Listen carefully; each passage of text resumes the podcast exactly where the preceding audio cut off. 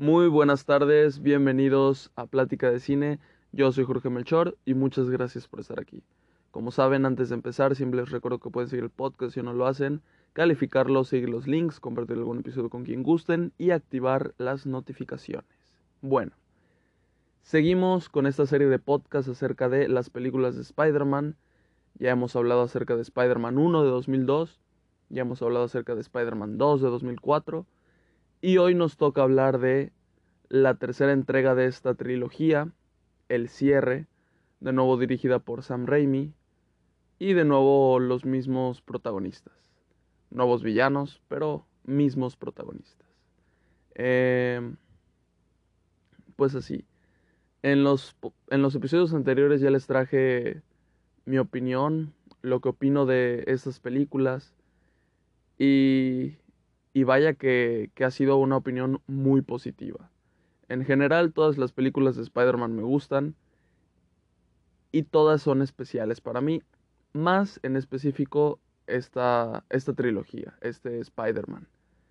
Entonces, pues porque fue con el que crecí desde pequeño, desde que recuerdo, siempre me ha gustado Spider-Man y pues fue por, por este Spider-Man. Así que, pues bueno. Eh, de los que es, su favorito el Spider-Man de Andrew Garfield o esas películas, pues es porque crecieron con, con esas películas. Y así, y así este, y así seguir haciendo. Los que han crecido con las películas de Tom Holland, pues ese es su Spider-Man favorito. Así que, pues nada, aquí estamos para celebrar a Spider-Man, eh, lo que significa, y esperar la película que ya casi llega a cines de Across Spider-Verse. Así que, pues eso, pónganse cómodos, bienvenidos. Bueno, como ya nos tenían acostumbradas las otras dos películas, fueron saliendo cada dos años. Bueno, eh, la dos salió después de dos años de la primera y ya. Esa era la costumbre. Entonces, de hecho, 2002, 2004, 2007, esta no salió dos años después. Esta se tardó tres años en salir. Y pues bueno. En esta película, que como ya les digo es el cierre de la trilogía, pasan bastantes cosas. Eh, se nota un poco como que... Ah, hay, hay historia detrás de esta película. Hay un tema entre los productores o el productor principal y el director, el cual es que querían meter a fuerzas a Venom. Y pues el director, pues ya hemos visto que ha desarrollado bastantes cosas en las otras dos películas, entonces esto lo quería llevar para para seguirlo desarrollando, ¿no? Este, en esta tercera película y se notaba quién iba para villano principal. Entonces en esta película como que se nos satura un poco de, de villanos, de tramas, eh, y pues bueno, la duración no es exactamente la misma a las otras, dura como 10, 12 minutos más. Y pues bueno, está, está bien, no pasa nada. Mi opinión de la película a lo largo de... desde que la he visto, yo me acuerdo que esta película es la que más he esperado de Spider-Man. Eh, no recuerdo otra que haya esperado tanto. Puede ser No Way Home, si es cierto. Yo creo que, que esa. Pero como viví esta película, eso sí, no hay comparación. Como yo ya se los había dicho, fui muy fan de las otras dos películas de, de Spider-Man. Y en esa época era mi ídolo, mi ídolo supremo. Así que empieza a salir toda la promoción de Spider-Man. Eh, y, te lo meten, bueno, este, te meten la promoción de Spider-Man por todos lados. Por. Yo me acuerdo que, que hasta estaba en. En el pan bimbo. Ah, si mal no recuerdo. En McDonald's o Burger King, no me acuerdo. En. Me acuerdo que hasta me compraron un álbum de estampas y, y no sé, o sea, la promoción de, de Spider-Man 3 siento yo, desde mi perspectiva, que fue masiva, ¿no? Creo que yo ya se los había dicho que una campaña así como de promoción de una película de superhéroes o de una película en sí, porque pues las películas de superhéroes tienden a tener como que más eh, mercancía promocional, ya sea de juguetes y de varias cosas, pues porque son más, se pueden vender más fácil, ¿no? Entre los niños y todo eso. Entonces, yo creo que se los dije cuando estaba lo de, eh, de Batman, que, que mucho, o sea, una de las cosas que disfruté mucho fue cuando fue la, la, ¿cómo se llama? La campaña de promoción de The Batman. Un buen de cosas padres habían y, y pues nada, no recordaba algo así después de, de tantos años, ¿no? Entonces, con esta película fue así, nada más que, como les digo, esta es la que más, más recuerdo. Eh, o sea, nada más para decirles, mi cumpleaños número 6 fue temático de Spider-Man, como el 3, 4, 5, 6, 7 y 8. Pero en el 6 exactamente fui este, disfrazado de Spider-Man negro, con el simbionte. Así que, pues eso. Y tenía en ese entonces, o sea, mi cumpleaños 6 era en el 2008, ¿no? Esta película salió en 2007. Así que, pues por ahí andan las fechas. Eh, pues eso yo la esperaba demasiado. Y me acuerdo que es la única película de esta trilogía que recuerdo vívidamente en el cine. O sea, la 1 y la 2 ni siquiera las recuerdo haber visto en el cine. Las recuerdo haberlas visto mil veces en mi casa. Pero en el cine no. Y esta película sí la recuerdo bien. Em, entonces, como les digo, yo la, vi, yo la disfruté al máximo. Y me acuerdo que yo tenía las otras dos películas en DVD original, que como ya les dije todavía las tengo. Y esta tercera me la compraron en eh, pirata. Entonces, pues nada, ahora en vez de ver la primera y segunda, primera y segunda, primera y segunda, veía la primera, segunda y tercera. Primera, segunda y tercera. Y así. Eh, de niño lo que más me había gustado de esta película era Spider-Man con el simbionte y ya está. O sea, eso era lo que más me había gustado. Entonces tuve bastantes eh, juguetes de ese tipo.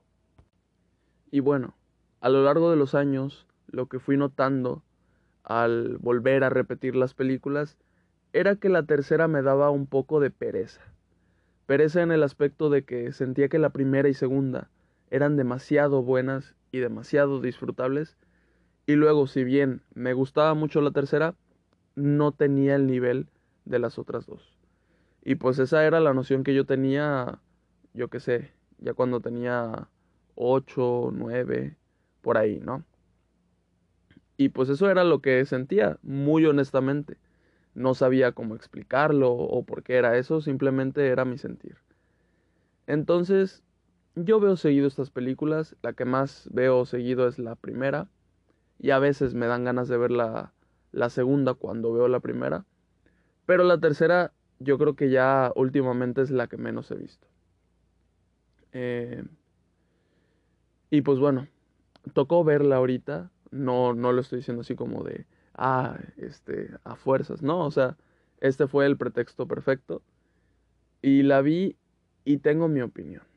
Eh, es una película que me gusta, sinceramente hay varias partes que me gustan mucho, así como hay otras partes que no me gustan en lo absoluto. Hay bastantes cosas que, que apuntar negativas, como lo es eh, el CGI. El CGI aquí se usa mucho más que en las otras películas. Vemos que con cada película que fue avanzando lo usaron más. Y en esta, pues, eh, cada vez se nota, eh, envejeció peor que las otras dos. Y pues eso está mal. O sea, la película es del mismo director, son los mismos actores, es dentro de la misma trilogía. Y es tres años después de la 2, eh, cinco años después de la 1, y no se ve mejor que esas dos, ni se compara, siento yo. Entonces, ya eso es un, es un punto negativo. Otra cosa, eh, como les digo, la película está llena de altibajos en la trama. La película de repente te introduce al hombre de arena y lo tenemos unas dos veces en la primera media hora y te lo introducen con una escena bastante buena, eh, bastante llegadora y esa parte en donde él pues ya se convirtió como en, en arena es excelente. Justamente me encanta el CGI en esa parte. Creo que el CGI en esa parte y llegando al final es cuando mucho mejor lo le salió. O sea, ahí es donde le echaron, se nota, la mayor, eh, pues, atención. y, pero en todo lo demás no. Entonces, bueno, sí, no. Hay, ahorita, ahorita voy para allá. Porque hay partes que, Dios mío. Pero bueno. Este, te lo introducen, pasa esta escena que es buenísima, y luego lo tienes una vez más después de eso, y luego aparece eh, ya casi hasta el final de la película. O sea, lo dejaron abandonadísimo en la película al hombre de arena, que yo siento que era muy interesante. También te meten algo así como de que, o sea, su motivación para robar dinero es lo de su hija y entonces por eso Spider-Man como que lo debe de tener. Pero luego te meten lo de que él es el verdadero asesino del tío. Y siento yo que es algo así como muy, no sé, muy conveniente, muy conveniente. Este, porque pues ya habíamos tenido ese arco cerrado y luego nos ponen esto, así como retrocediendo y de nuevo Peter buscando venganza. No entiendo mucho eso. Eh, y ojo, la... Bueno, no me acuerdo si la actitud de Peter de que busca venganza es ya cuando tiene el traje simbionte o todavía no. Eh, pero ahorita vamos con Peter. Este... Eso es lo que pasa. Entonces ahora la motivación o la fijación de Spider-Man con el hombre de arena es esa. Ahora, Venom. Nos arman ahí como que un medio... Eh, una competencia laboral entre Peter y... ¿Cómo se llama? Eddie Brock. Eddie Brock, creo que se llama. Este... Y pues bueno, a él le cae el simbionte y tenemos a Venom en los últimos 30 minutos de la película. Que ojo, siento que son buenas escenas en las que sale Venom. Eh, ¿Qué otra cosa? El villano principal. ¿Quién es el villano principal de la película? Yo creo que la, la primera intención de, del director, como estaba llevando las cosas en las otras películas, era que Harry fuera el villano principal de esta película. Y tiene todo el sentido. Sería un villano trágico, sería muy fuerte en el desarrollo de estos dos personajes y de la amistad entre Peter y Harry. O sea, sería excelente. Yo sinceramente hubiera querido ver esa película. Pero, pero pues bueno, se deja de lado también porque tienes que darle tiempo absolutamente a todo. Porque meter a Venom no solo fue eh, mm, que aparezca los últimos 30 minutos, no meter a Venom fue meter el simbionte y el, al Spider-Man negro, ¿no? Ah, que al final de cuentas, como les digo, el Spider-Man negro de niño era mi cosa favorita, pero pues ahora entiendo todas estas cosas como un problema para la trama. Entonces, Harry tenía que ser el villano principal. O sea, era claro. Era un gran dilema entre eh, mi papá o mi mejor amigo. Obviamente ya después, este, pues ya como que entra en razón, ¿no? Pero como les digo, o sea, esto lo empiezan a desarrollar al inicio y luego eh, dan un salto y ahí una o dos veces lo ves de nuevo y ya al final. Entonces, así es la película. Tenemos la trama del hombre de arena, la trama de Eddie Brock, la trama de Harry. Ojo, tenemos también la trama, pues de, bueno, ahora tenemos también a Venom, tenemos al simbionte, tenemos a Gwen Stacy, que es importante entre Mary Jane y Peter Parker. Y pues bueno, tenemos a Peter Parker. Ah, y también tenemos que eh, ahora también de nuevo va a buscar venganza, que eso no es lo que lo debería de impulsar y ya aprendimos eso. Y que pues el hombre de arena, aparte de sus motivaciones, ahora también es el asesino del tío Ben. Entonces son un buen de cosas que desarrollar y aterrizar eh, que no siento que deban de estar. Por eso siento que se entorpece un poco la película. Bueno, no un poco, se entorpece mucho. A pesar de todos estos factores que le juegan en contra, es cierto, la película me gusta. o sea, y, hay partes eh, que te dan risa, que no quieren dar risa. Entonces, mm, eso, está, eso está feo. No es la intención y te dan risa. Eh, hay partes, ahí les voy lo que quería decirles. El tema de los trajes o de las escenas de CGI. Hay unas escenas, por ejemplo, yo recuerdo que en las anteriores dos, eh, lo que intenta hacer el director, como se esfuerza para que se use lo menos posible el CGI y se vea la mayor parte del tiempo en pantalla las cosas reales, es de aplaudir. Y en esta película flojeó de, demasiado. O sea, en esta película, ni modo.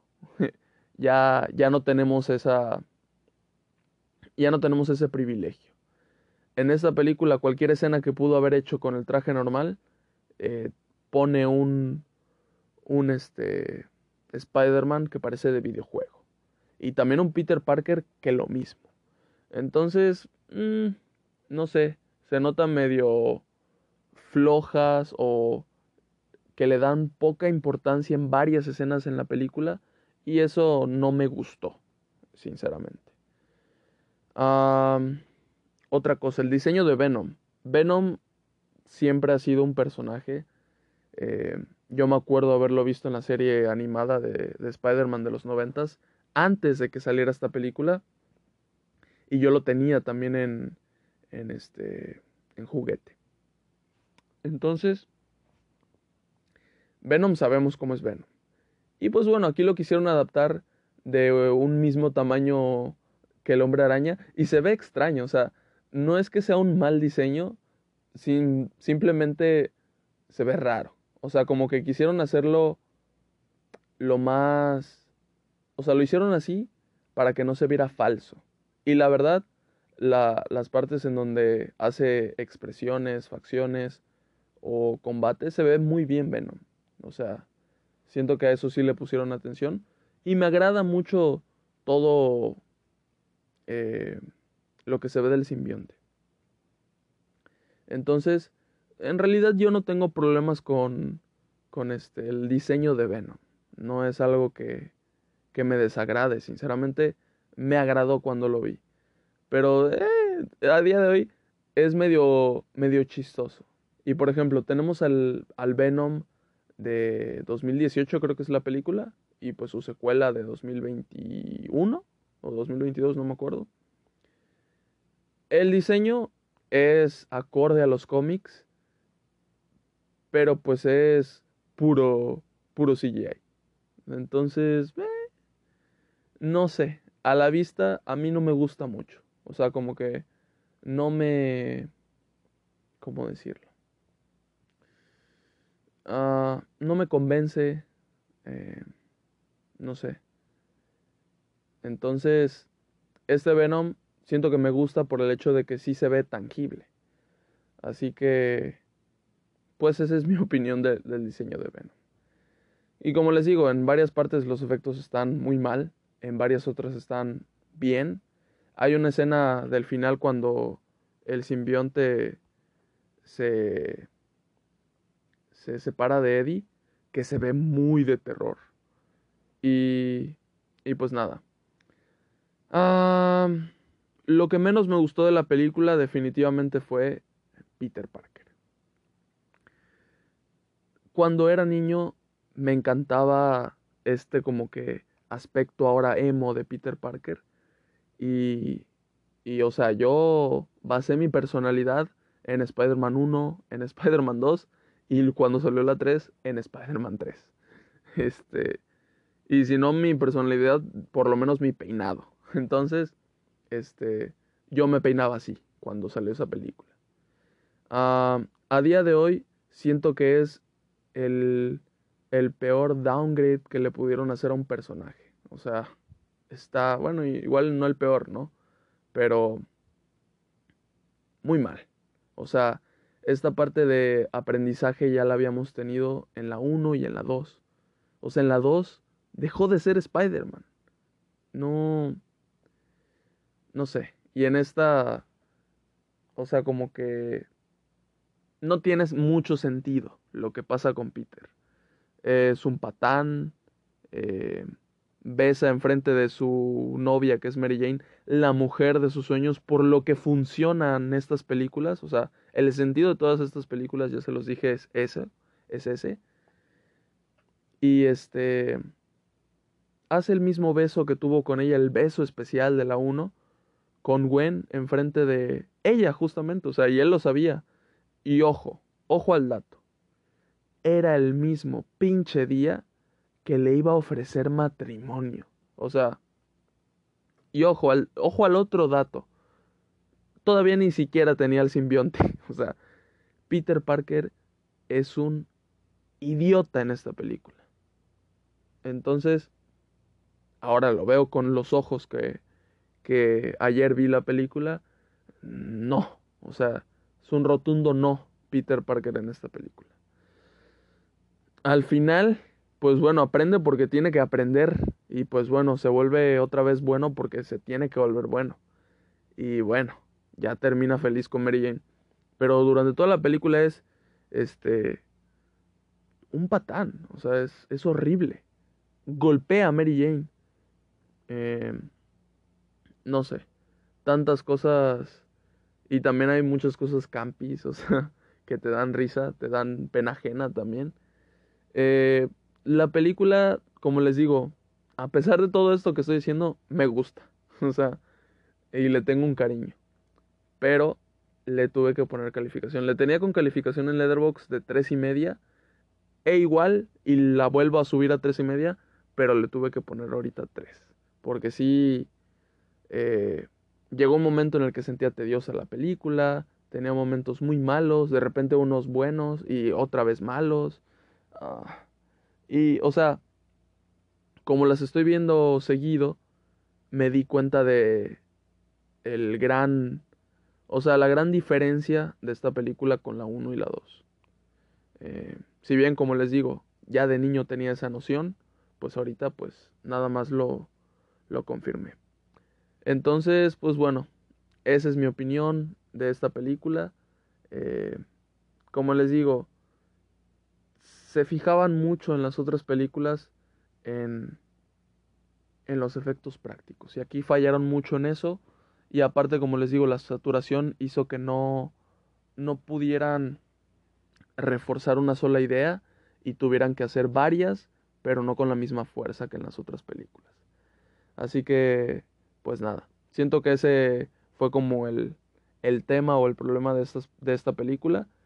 Y pues bueno, ni modo toca toca ver la siguiente película de Spider-Man y no, no es Spider-Man 4. no es Spider-Man 4 2011. No. La película que iba a existir, que fue anunciada y que nunca existió. La película que a día de hoy sigo esperando y pues bueno, ni modo. Ni modo. Eh, pasó... ¿Por qué? ¿Por qué fue? No me acuerdo. Eh, supongo que para ese entonces ya la relación entre el director y la productora ya no era buena. Porque la 3 no creo que le haya fascinado al director. No creo que haya dicho, uff, la 3 es mucho mejor que las otras dos. Ni de broma. Eh, pero pues bueno. Eh, nunca existió la 4. Y yo siempre, desde, desde ese entonces, o sea, como les digo, yo crecí con esas películas y fueron bastantes, bastante importantes para mí. Entonces, en 2008, a un año de que salió la última película, yo seguía disfrazándome de Spider-Man.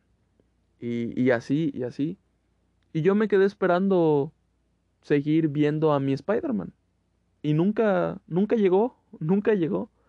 Eh, reiniciaron Spider-Man y pues por el cariño que le tenía a Spider-Man, fui al cine a ver en 2012 The Amazing Spider-Man. Pero pues bueno, esa es película para, para el siguiente podcast. Eh, tengo que verla. Eh, ya la he visto, o sea, muchas veces. Me encanta esa película. Pero pues ahorita tengo que verla. De hecho, ahorita la voy a ver. Y, y pues eso. Eh, bueno, esa era, eh, eso era lo que yo pensaba, ¿no? Que pues bueno, ya nunca más volví a ver a, a mi Spider-Man, a Tobey Maguire usando el, el traje. Entonces, llegó 2021, cambió las cosas y pues sí estoy feliz por eso. Pero, pero fueron, fueron bastantes años, fueron bastantes años.